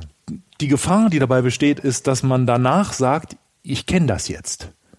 Weil ich habe es ja mit eigenen Augen gesehen. Und das, äh, den Fehler habe ich ganz am Anfang ein paar Mal gemacht und musste dann echt äh, oft Scheiße fressen. Also zum Beispiel, weil beim zweiten Besuch alles völlig anders war oder weil ich halt Dinge einfach falsch verstanden habe, weil ich habe nicht nachgefragt und dachte halt so eins und eins und eins, ah, das, das ist es, so funktioniert das hier. Und dann irgendwann Jahre später unterhältst du dich mit jemandem, der von da kommt und du sagst, nee, völlig anders. Und so, oh, okay, aber ich dachte so, ja, du dachtest. Nee, so ist es nicht. Deswegen mit der, mit der eigenen Beobachtung, das ist nur der erste Schritt. Es ist natürlich ein cooler Schritt, wenn man sagt, hey, ich habe es gesehen. Aber man kann auch ganz schön daneben liegen. Und ich, oder sagen wir, ich habe schon ganz schön oft ganz schön daneben gelegen. Aber dennoch gibt es sicherlich Bilder, die du dir von Orten auf der Welt gemacht hast, die, von denen das allgemeine Bild jetzt, sage ich mal, in Deutschland oder halt in den Medien irgendwie schon, also das, das ist ja, da ist ja schon ein Unterschied wahrscheinlich von Ja. dem Bild, das du erlebst. Also wir wollen jetzt gar nicht zu viel Klischees reiten. Ich glaube, im Iran warst du jetzt noch nicht oder so, aber ich glaube, jeder, also da, da kann Wie man du sich ja dich auskennst, wo ich noch nicht war, ist geil. Man merkt, wir kennen uns, wir reden ab und Nein, zu. es, ist, es ist aber auch kürzer zu sagen, wo du noch nicht warst. Also, Ja, mittlerweile schon. Ich merke mir das so rum. Aber man macht sich, also man merkt sich aber schon, also ich glaube schon, dass man äh, sich sein eigenes Bild, wenn man das Ja. Privileg hat, schon, das bringt schon was. Natürlich, ne? natürlich. Also es gibt auch durchaus äh, Artikel mittlerweile äh, in meiner Lieblingspublikation im Economist, äh, wo es dann so um Länder geht, die, wo ich das Gefühl habe, na, da kenne ich mich ein bisschen aus, wo, wo ich dann was lese und denke, nee, das, das sehe ich anders, das stimmt nicht. So, und dann, gut, dann, dann schreibe ich keinen Leserbrief, keine Sorge. Aber es ist, es ist schon so, dass das, das selbst überlegte, äh, das selbst erlebte äh, und erarbeitete und erreiste hat schon einen ziemlich hohen Stellenwert im Leben. Ist klar, oder? Ist bei euch wahrscheinlich ja, auch nicht anders. Und man lernt was auch für andere Gebiete, die nicht nur, man lernt jetzt nicht nur, wie es im Sudan aussieht, sondern man kann, man lernt beim Reisen ja auch viel über zu Hause und über sich selbst und Ja. so und kommt dann vielleicht im Zweifel auch noch ein bisschen besser klar. Michael. Was? Nein. Ich hatte gerade Sekundenschlaf, sorry. Noch besser? Aber wie oft, wie oft, gut, du bist jetzt viel unterwegs. Hast Ja. du da, du bist ja sehr viel unterwegs. Hast du es dann, aber das ist ja, wenn man was toll findet und kann es viel machen, das muss jetzt nicht immer durch die Welt reisen sein, es gibt ja auch kleine Dinge, andere Hobbys und Ja. so, dass man, dass man dann halt, wenn man das nicht macht, es so, wie, wie schnell vermisst du das? Jetzt, jetzt treffen wir uns in Berlin. Ähm, wie lange kannst du dann in, in Berlin oder wo auch immer du, wenn du in Deutschland bist oder irgendwo zu Hause bist, du kannst du sein, ohne dass es irgendwie, bevor du anfängst, wieder was zu laminieren? Also wenn ich jetzt habe ich, jetzt hab ich mein Image echt weg, der Laminator. Super. Der Laminator. Also, äh, also wenn ich keine Reise geplant habe, also gar nichts, Ja. wenn ich einfach, du setzt mich jetzt irgendwo hin und ich habe nichts zu tun, also Weder Band noch neuer Fotoband oder sowas. Ja. Nach drei Monaten drehe ich durch. So. Wenn was im Horizont ist Dann und geht's. ich habe zu tun, dann kann ich auch mal sechs, acht Monate durchhalten. Aber das ist schon, also nach acht Monaten bin ich dann, glaube ich, Ich schon eher das, so, ja. Alter. Ich muss ja irgendwo in meinem, in meinem im, im Familienkalender oder im Kalender muss irgendwo so ein langer roter Balken sein. Das ist meine Farbe für Mhm. Reisen. Ähm, wo dann schon mal was steht. Ja. Dass ich mich, also keine Ahnung, schon vorbereiten kann, darauf freuen kann, mental ein bisschen was machen kann. Weil bei mir geht dann schon auch so selektive Wahrnehmung durch, wenn ich irgendwas lese, bin irgendwie im Netz unterwegs und dann ploppt halt von da was auf und dann fängst du an, dich da ein bisschen reinzulesen, was, was ist da politisch. Ich lese zum Beispiel, wenn ich irgendwo unterwegs bin, immer Zeitung von da. Um ein bisschen, also meistens Sprichst du so viele Sprachen? ähm, Bangkok Post gibt's in Englisch. Ah, so, okay. So. Ja, also Englisch kann ich so ein bisschen. Ganz geil. Das ist für Reisen so ganz okay. Und Schweiz. bin viel in Österreich unterwegs und in Nordslowenien. Ähm, na, ich versuche dann immer irgendwie da auch ein bisschen zur Zeitung zu lesen, um mich so, so das, ich bilde mir dann ein, dass ich so ein bisschen, wenn ich da bin, so ein bisschen Teilhabe auch da. Ich mache das mit, äh, wenn, wenn ich in, in der Hauptstadt dann bin, nehme ich gerne Taxis. Und rede mit den Leuten. Ja. So, was was Ja. gibt's Neues? Und äh, du hast selten mal so Brummbären, die dann sagen nix. Also es, es, ist echt extrem selten. Also meistens hast du wirklich so, wenn sie merken, dass es dich wirklich interessiert. Äh, letztes Jahr zum ersten Mal nach äh, Ecuador gefahren und in Quito angekommen. Quito liegt wahrscheinlich da, oder? Quito ist in Ecuador. Ja, wunderbar. Ja, ja. Das ist, ah, die Hauptstadt ist, glaube ich, eine andere, oder? War das nicht diese Guayaquil oder so? Guayaquil? Ja. Es, der, es gibt Regierungssitz und eine Ja. Hauptstadt, ist glaube ich der Ja, Unterschied. Ich check mal ja. nach. Okay, auf jeden Fall. weiter. Also auf der Fahrt vom Flughafen zum Hotel, langweilig, nicht gezeltet, in Quito, äh, hat äh, mir der Taxifahrer so quasi die jüngsten politischen Entwicklungen des Landes komplett erklärt. Das war schon geil. So, also gute Sachen, schlechte Sachen. Er war sehr ausgewogen. Und hat sich einfach gefreut, dass sich mal wirklich jemand dafür interessiert und nicht einfach nur sagt, so, bring mich ins Hotel, wie viel kostet's? Ja. So, Hauptstadt also- Quito. Quito. Yes. hattest recht. Ja, Thank you. wegen der ganzen Ausschreitungen, die da waren, als ich da war. Da hat er den Benzinpreis hochgesetzt und hat das Volk gesagt, so nicht mit uns, Alter. Und äh, ja, und das ging jeden Tag. Das waren unfassbare Demonstrationen. Ich habe ein paar Fotos gemacht, ganz schöne. Ja, die Polizisten waren so ein bisschen so, wenn ihr einer Fotos macht, also okay, der Weiße, der darf nochmal, aber sonst, Der ist ja auch so groß. ja genau. Der ist ja so groß. Wie ist das, wie ist das für dich? Ähm, wir, das ist ja lustig, wir haben es fast in jedem Podcast. Wir, Ihr seid beide groß. Wir sind Ja. beide groß. Du bist jetzt auch groß. Ja, danke schön. Ja. Also darfst, Ja. darfst dazugehören. Juhu. Yeah. Wie ist das so mit, du, du kannst dich ja auch nicht verstecken. Ist das Vor, Nachteil? Jein, Ist also wurscht? in äh, kleines Beispiel wieder. Ja. Ich war sehr viel in Rio in den 90er Jahren.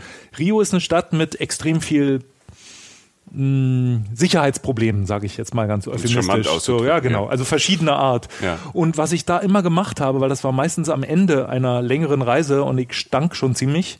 Ich bin dann immer zum dortigen äh, so ein Billigladen gegangen, wo es Klamotten gibt und habe mich einmal von Kopf bis Fuß eingekleidet für keine Ahnung 30 Euro oder so und bin dann durch die Straßen gegangen. Natürlich, ich habe sowieso keine Uhr, also auch hier Ja. nicht.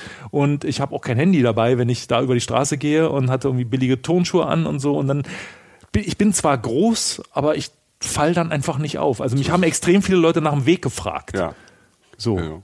so. Ich, ich glaube, wenn, wenn, wenn, also du hattest, wenn du dann halt irgendwie nicht irgendwie glamourös auffällst, das, du fällst mit einer Uhr ja da schon auf. Ja. Ich, ich nehme zum Beispiel immer äh, Tüten. Ich laufe mit Tüten durch die Stadt, anstatt mit Rucksack hinten. Ja, so, wo ich dann einfach die Tüte, Supermarkttüte, Mhm. Ja. und wenn mich jemand fragt, arbeite ich auch immer hier. Ja, genau, Das, das sowieso, Das entspannt jede Taxifahrt halt auch. Aha. Wenn der Taxifahrer nicht weiß, bin ich jetzt Frischfleisch hier. Ja, logisch. Ne? Und dann Ach so, kleiner, Ja. jetzt endlich mal ein Tipp, weil irgendjemand hört sich den Podcast an und sagt, nee, wann lerne ich jetzt was? Jetzt, jetzt, achte, jetzt kommt der Moment. Der große Tipp von Fahr in Urlaub. Der, Achtung, noch kurz zwei Sternschnuppen. Ich bin richtig abgezeigt. wenn, wenn, wenn du das erste Mal in einem Land landest und du nimmst dir ein Taxi zu deinem Hotel und er fragt dich, bist du das erste Mal hier? Sag, nein, ich bin zum vierten Mal hier. Mindestens. Ja. Es ist komplett gelogen, du hast keine Ahnung und, Lügt die trotz, Menschen an, und trotzdem ist das in Ordnung, weil der Preis wird geringer sein. Hm. Als wenn du sagst, ich bin zum ersten Mal. Das sagt man einfach nicht. Nie. Und wenn er dann so Fangfragen stellt, wie, dann kennst du wahrscheinlich auch das neue Aquarium schon. Dann wechselst, wechselst du einfach das Thema. Ja, du sagst, dass der alte Chef war besser. Genau. Also, so, seit jetzt die da übernommen haben, wieder, äh, weißt schon. Ne? Also, Hamid hat gesagt, nee, aber äh, eine weitere äh, Sache, die, über die wir oft sprechen in unserem Podcast, Oh. ist Essen. äh, es ist schon, wir haben, man kann nicht leugnen, dass es inzwischen fast, äh, es ist auffällig, wie oft wir über Essen sprechen. Ja, es ist Reisen, Reisen, Essen, Essen. Also ist schon fast so eine Unterrubrik. Essen, Ja, Essen bei Reisen, In Reisen. dem Sinne, ja. Wie machen wir das jetzt hier?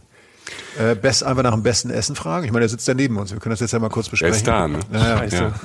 Ähm, willst du, sollen wir nur so eine Top 3 machen? Top 3 beste Essensorte. Ja. Japan, Japan, Japan. Was, was hast du Außer jetzt Japan. erwartet? Ist das so? Japan, Ja, ja, außer ja. Japan, Japan. Japan. Mhm. Und dann vielleicht noch Japan und natürlich Italien und Laos.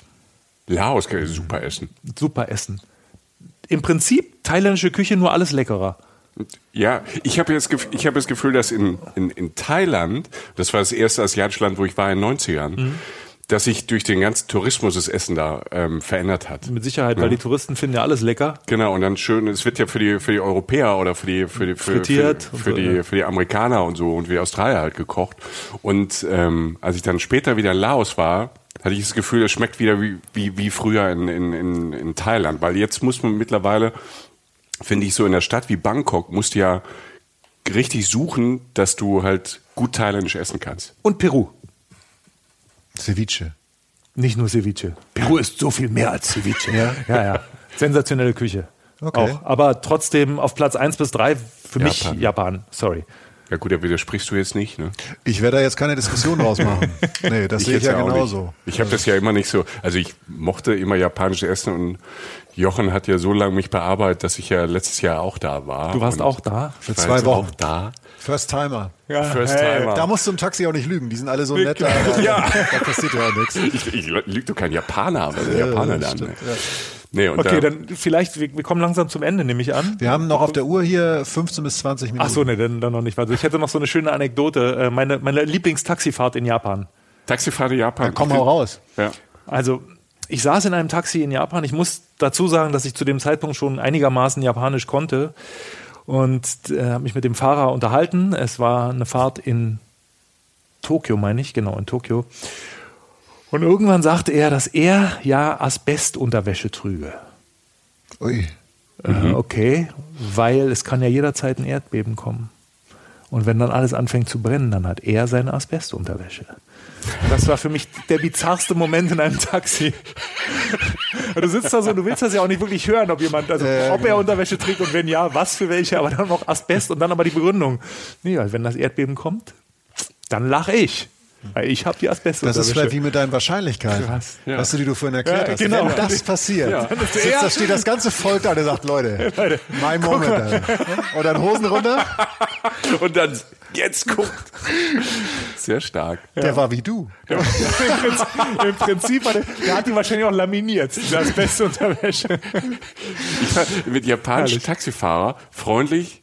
Ähm, Kyoto sprach kein Englisch, super freundlich, aber hatte halt diese geile Diesen Übersetzer. diese Ja. Übersetzer-App Mhm. und wir sprachen halt die ganze Zeit ähm, halt über diese die, diese App, was halt sehr, was natürlich manche Fragen falsch übersetzt sind, was es natürlich sehr lustig machte. Und wir sprach, ich sprach halt immer da rein, er sprach da rein. Ich, das ist ja ist super, oder? Das ist so super. Ja. Ich fand, Taxifahren in Japan ist allein schon deshalb interessant, weil es ja auch Regeln gibt. Du Mhm. machst die Tür ja zum Beispiel nicht selbst zu beim Taxi. Die macht er ja elektrisch zu. Er Das macht sie auf und zu. Ja, äh, nee, ist- ist übrigens manuell. Ist nicht- meistens nicht elektrisch. Das ist ein Hebel. Er kann ihn bedienen. Ach, ein Hebel. Das ist, das ist äh, also mechanisch und nicht elektrisch. So. Und der ist, also das ist zum Beispiel sehr wichtig. Ich glaube, Ja. das ist denen auch wichtig, dass du die selbst nicht, selbst nicht die Tür auf oder zu machst. Und er hat immer die weißen Handschuhe an. Das ist ja sehr gepflegt. nicht mehr. Das Kyoto ist, das hatten- ist, der hatte keine Hand. das, also es war früher, haben es alle getragen und jetzt mittlerweile, ich, ich gucke auch immer, weil ich möchte, ich möchte, die, Ich ich, möchte- die weißen Handschuhe haben. ich möchte, Ja, genau. Sie mir jemand anderen. Ich, ich hätte noch eine Frage. Darf ich noch, Ja, Michael? wir haben ja noch massig Zeit. Ja, wir können massiv auch über Afrika Zeit. reden. Ja, wir können auch noch über Afrika reden. Ähm, ich wollte eigentlich noch was über das Essen sagen. Ja, bitte. Äh, und zwar, dass es mittlerweile, also auch, auch ich werde massiv älter, Äh, Ach, komm. es gibt, ja, ja. Du siehst aber es gibt, blendend aus. Ja, jetzt, jetzt, ist, jetzt ist gut. Zum Äh, Glück das- ist es ein das- Podcast, Leute. Aber dass du hier eine Badehose aufläufst, hätte ich jetzt auch nicht gedacht. Eine Aber aber Asbestbadehose, laminiert. ihr werdet noch schauen. ähm, genau, ich, wenn ich mein Erdbeben hier anmache. Okay, jetzt Schluss. Äh, also es gibt tatsächlich mittlerweile Reisen, die haben so einen, ich will nicht sagen kulinarischen Schwerpunkt, aber einen kulinarischen Hintergedanken. Und dann gibt's aber nach wie vor Reisen, wo ich, wo ich denke, okay, und dann esse ich halt das, was ich kriege. Es ist mir völlig egal. So, da ist mir das Ziel deutlich wichtiger. Ja. Aber also früher gab's diese kulinarische Komponente einfach nicht. Erstens hätte ich sie mir nicht leisten können und zweitens war es mir auch wirklich egal. Ich wollte das Land sehen, mir egal, was die essen. Ja. Und äh, das, ist jetzt, das hat sich Ich glaube, schon das ist geändert. tatsächlich ein Altersding. Oder? Also ich, Ja. ich als ich jetzt, jetzt in, in Japan war, ich glaube, mit 20, 25 hätte ich das nicht so cool gefunden wie jetzt. Du wärst wahrscheinlich sogar in McDonalds gegangen da. Vielleicht. Also nee, ich glaube nicht, weil meine Großmutter immer schon gesagt hat, die vergiften uns alle. Das Aber ich hätte dieses, das, was Japan ausmacht, das Essen ausmacht, das Feine und dass man sich Zeit lässt. Mhm. Und ähm, das hätte ich wahrscheinlich mit 20, äh, bin ich auch mit dem Moped durch Kambodscha gefahren und da war es mir auch egal, Hauptsache ich krieg halt irgendwas Ja, Cooles. genau. Ich glaube, dass das schon natürlich so ein bisschen mit dem Alter halt auch zu tun hat. Da, und dass man vielleicht, glaube ich, übers Essen, also nicht nur über das, über die Speise, sondern auch wie man isst und was ist drumherum, dieses, dieses Kultur Land, diese Kultur, die Menschen ja. halt Ja. kennenlernen. Deshalb fand ich natürlich auch Japan so fantastisch. Wie oft gab es Situationen, wo, wo, wo wir nicht wussten, was jetzt passiert. Warum macht sie oder er das? Was kommt jetzt? Dürfen wir jetzt anfangen? Ne? Ihr kennt das ja, ihr seid ja ähm, Japaner. Japaner und Japanerinnen. Äh, und Hi. Das ist ja einfach das Tolle. Und das, So, das das ja. finde ich, das, deshalb war Japan, aber halt auch andere Länder sind übers Essen, finde ich so faszinierend, die so auch zu entdecken, nicht nur das Abenteuerding. Ich erzähle jetzt nochmal eine Anekdote, weil Anekdoten erzählen ist ja das, warum man im Podcast eingeladen wird, oder? Schieß. Also wenn, wenn ihr schon nicht meine Ba- Asbestbadehose seht. ich, äh, ich kannte mal eine Dame in Japan. Ich habe leider den Kontakt nicht mehr. Ähm, die kam aus extrem gutem Hause. Das ist sehr ungewöhnlich in meinem Bekanntenkreis. und äh, irgendwann äh, war ich in Kyoto, um die Sprache zu lernen. War da auch länger, also mehrere Wochen, wenn nicht sogar mehrere Monate. Und war mit ihr verabredet. Und wir waren in einem Restaurant, was sie vorgeschlagen hat. Das war echt lecker und toll. Und dann sagte sie, sag mal, mein Vater hat Kontakt zu einem Restaurant, wo man nur mit Kontakt hinkommt. Da, gibt, da steht auch nicht an der Tür des Restaurants. Hast du Lust, mal in sowas essen zu gehen?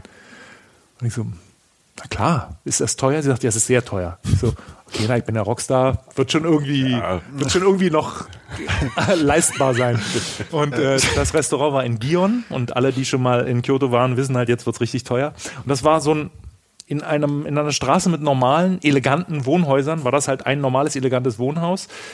Und eine Dame im perfekten Kimono, eine ältere Dame, stand an der Tür, ließ uns rein, weil man wusste, wir kommen jetzt und dann kamen wir in den Speiseraum. Das war ein Tresen, hinter dem vier hat, also falls ihr mal einen Godzilla-Film, original japanischen Godzilla-Film gesehen habt, da gibt es immer Wissenschaftler in Ja. so weißen Coats und Immer. mit so Ja. streng zurückgekämmten Haaren mit Brillen. So vier von diesen Godzilla-Wissenschaftlern standen da hinterm Tresen.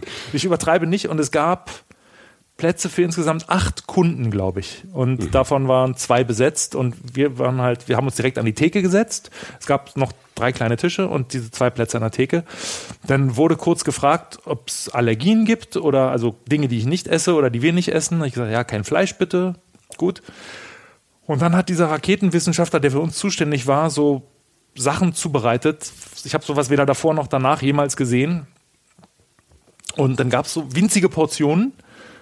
Und dann gab es die nächste winzige Portion. Dazwischen gab es immer zehn Minuten Pause, Unterhaltung, Konversation. Und nach ungefähr zwei Stunden war ich so voll, dass ich dachte, ich muss jetzt sterben, wenn ich weiter esse. Und habe aber in dieser Zeit die Umgebung mir angeguckt und dachte so, okay, 1000 Euro? 2000 Euro? 4000 Euro? Also es war einfach, also man hat, man hat gesehen, dass es einfach ein Restaurant für Leute ist, denen Geld völlig egal ist, weil sie wollen dieses sensationelle Essen, was es nur an diesem Ort der Welt gibt, jetzt essen. So.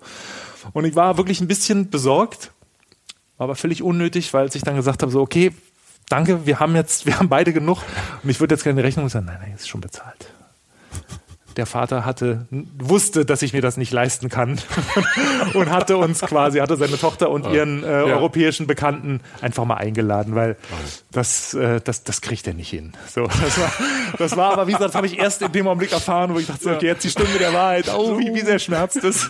Also ich weiß bis heute nicht, wie teuer das tatsächlich gewesen wäre. Ich sage mal, Krass, ja. extrem absurd teuer, aber das war ein, das war ein unfassbares Essen. Aber was das auch wieder über das Land sagt, dass Ja, er genau. äh, sagt, Ich habe komm, den nie kennen, ich habe den nie getroffen, nie kennengelernt, aber so. wir machen das lieber, nicht, dass Ja. es zum komischen Moment kommt. Genau, nicht, dass es Ja. ein Ja. peinlich wird an Aber irgendeiner das Stelle. habe ich zum Beispiel in Japan. Ich habe da ja auch jetzt Freunde, so Mhm. ein, zwei. Und das ist wirklich teilweise fast ein Kampf, also im lustigen Kampf, weil man einfach mal was, weil man was das Essen bezahlen will. Weil sie halt einfach, weil sie einfach so gern einen einladen und weil sie halt irgendwie auch fast gar nicht damit umgehen können. Das ist halt zu dieser Situation. Du bist halt in ihrem kommt. Land, du bist der Gast. Ne? Genau, und man ja. möchte sich ja auch mal erkenntlich zeigen oder so. Und das ist manchmal echt schwierig. Ne? So. Das geht nur mit äh, Gastgeschenken, die man, also die man aber erst überreicht, bevor man abhaut. Weil sonst äh, setzt man einen Kampf in Gang, den man nur verlieren kann. Die schenken zurück. Die ne? schenken zurück und zwar, äh, also du schenkst im Wert X, das wird auch sofort analysiert. Das ist einfach Teil der Kultur und dann schenken sie dir mindestens 2x. Das erklärt einiges. Ja. Und deswegen, wenn du gehst, sagst du, übrigens, ich habe da noch eine klitzekleine, äh, du, Tsumaranaimono ist immer schön. Also eine langweilige Sache. Langweilige Sache kann alles bis zum Lamborghini sein. Das ist, äh, man schreibt's erst mal drüber, man, also. man, man, man Ja. schreibt, das ist, ist ein, was ganz, im Prinzip völliger Schmutz. Mhm. Und dann, mein Tipp ist immer, also wenn man nicht genau weiß, Nussknacker, diese großen, so, weißt du, so Husarenuniform, Nussknacker, das Mhm. ist ein total geiles Geschenk, weil das ist super deutsch. Es sieht gut aus und man kann es einfach so hinstellen. Und es ist schwer, den Wert einzuschätzen für die, weil wir haben sowas noch nicht gesehen. Und Das ist, das ist wichtig. Bringst du, dann, bringst du auch gleich Nüsse dann noch mit? Äh, nee, die kriegst du ja da. Okay, das alles ist ja da. Ja. So. Nee, war praktischer, wieder im Tippbereich, Ja, ne, genau. im Servicebereich. Ja, ja. Aber Kuckucksuhr vielleicht auch noch. Ja, Da ist auch, ist auch bloß, macht halt Lärm und macht halt.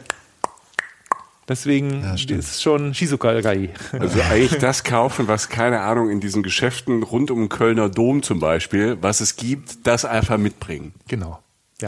Und wie gesagt, nicht ankommen und überreichen, sondern bevor du gehst. Und dann rennen. Und dann rennen, sonst, sonst, krass, sonst hast du wahrscheinlich noch ein bezahltes Flugticket.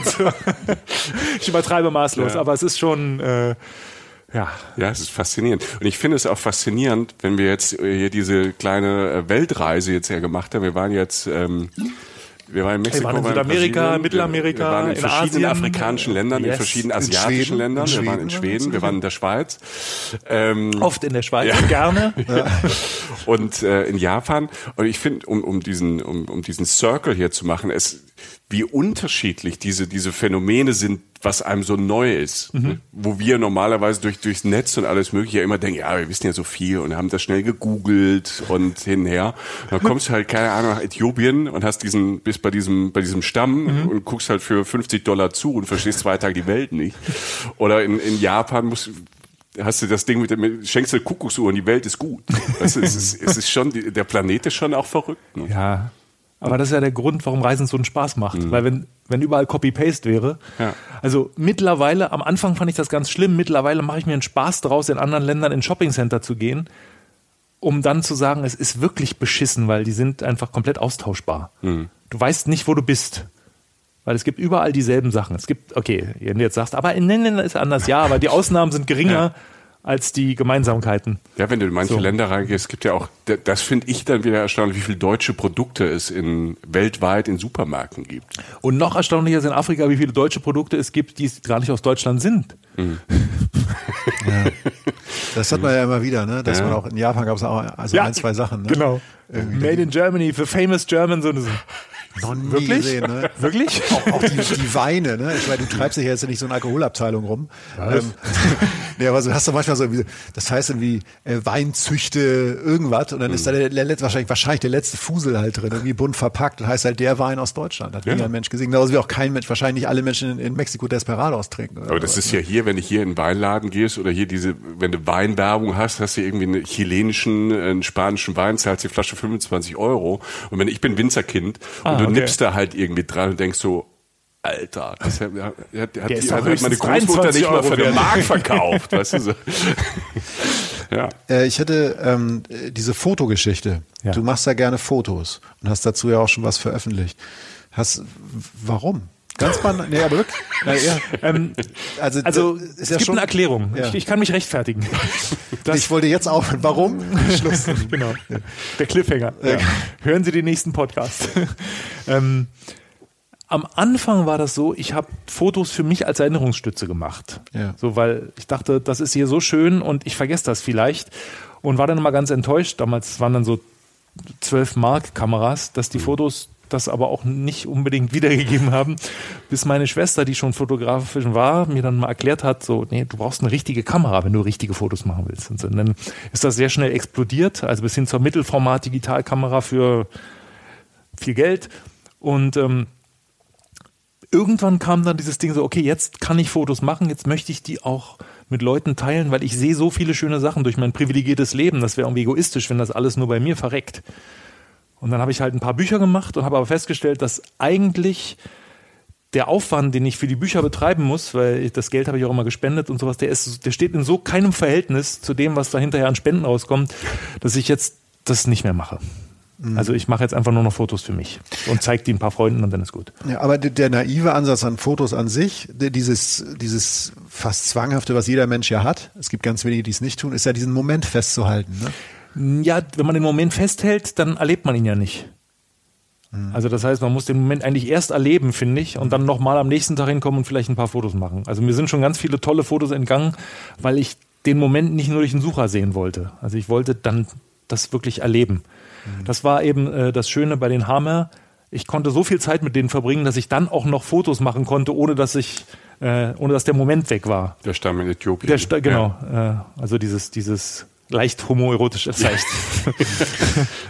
Herrlich. Wir, wir haben noch fünf Minuten, sagt die Uhr, mehr können wir gar nicht aufzeichnen, sagt die Technik uns. Ähm, ich Ich Mehr kann ich gar nicht okay. sprechen, sagt mein Hirn. äh, ich würde eine Frage noch stellen. Darf ich? Unbedingt, Ja, auch ähm, zwei. Frag nicht immer. Stell, schieß. Sei Ich hätte schon, ich hätte schon gern auch, ich hoffe, dass es jetzt nicht zu langweilig für dich ist, aber ich hätte schon gern so zwei, drei Momente oder Orte, wo du gewisse, wo hast du, hast du zwei, drei Songs, die du an gewissen Orten auf der Welt geschrieben hast? Ja, haha, zwei, drei.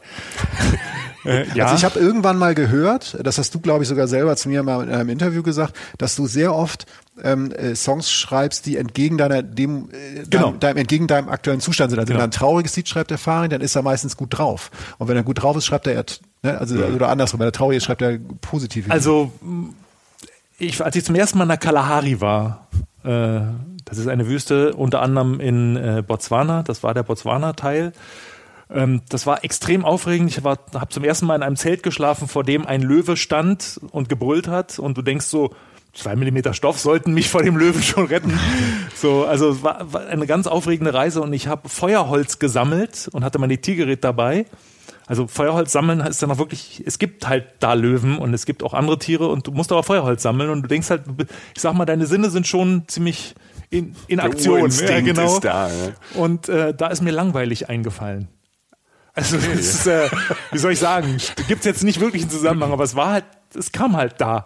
und ich habe ich hab das immer noch, dieses, diesen, diesen, äh, diese Aufnahme vom Diktiergerät. Ja, das ist ja wie ich das, abgefahren. wie ich das gesungen habe. Wirklich, Mir ist langweilig, schrecklich langweilig. und der Löwe so, Alter.